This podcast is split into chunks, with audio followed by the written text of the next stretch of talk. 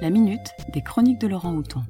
Aujourd'hui, on parle du manuel d'autodéfense intellectuelle de Sophie Mazet. Si vous avez des adolescents dans votre entourage, vous avez sans doute été surpris d'entendre parler des aliens occultés bâtisseurs de pyramides. Il n'est pas rare non plus de croiser diverses théories complotistes au détour d'une conversation banale. Et que penser de ces éléments de langage qui fleurissent un matin et que l'on nous resserre à l'envie du discours politique à la bouche des journalistes? Tout ce qui est tweeté est-il vrai? Les sources d'information se multiplient, mais pas le temps de tri et d'analyse.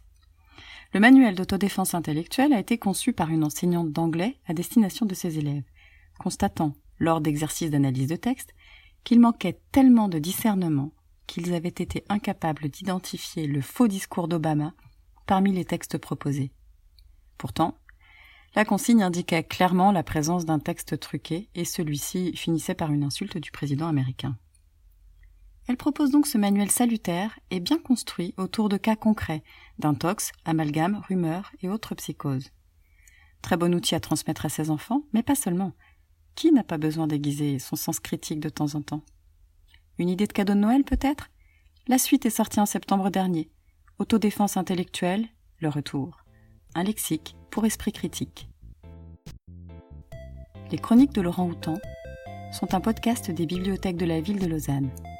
La chronique d'aujourd'hui vous est proposée par Marilène.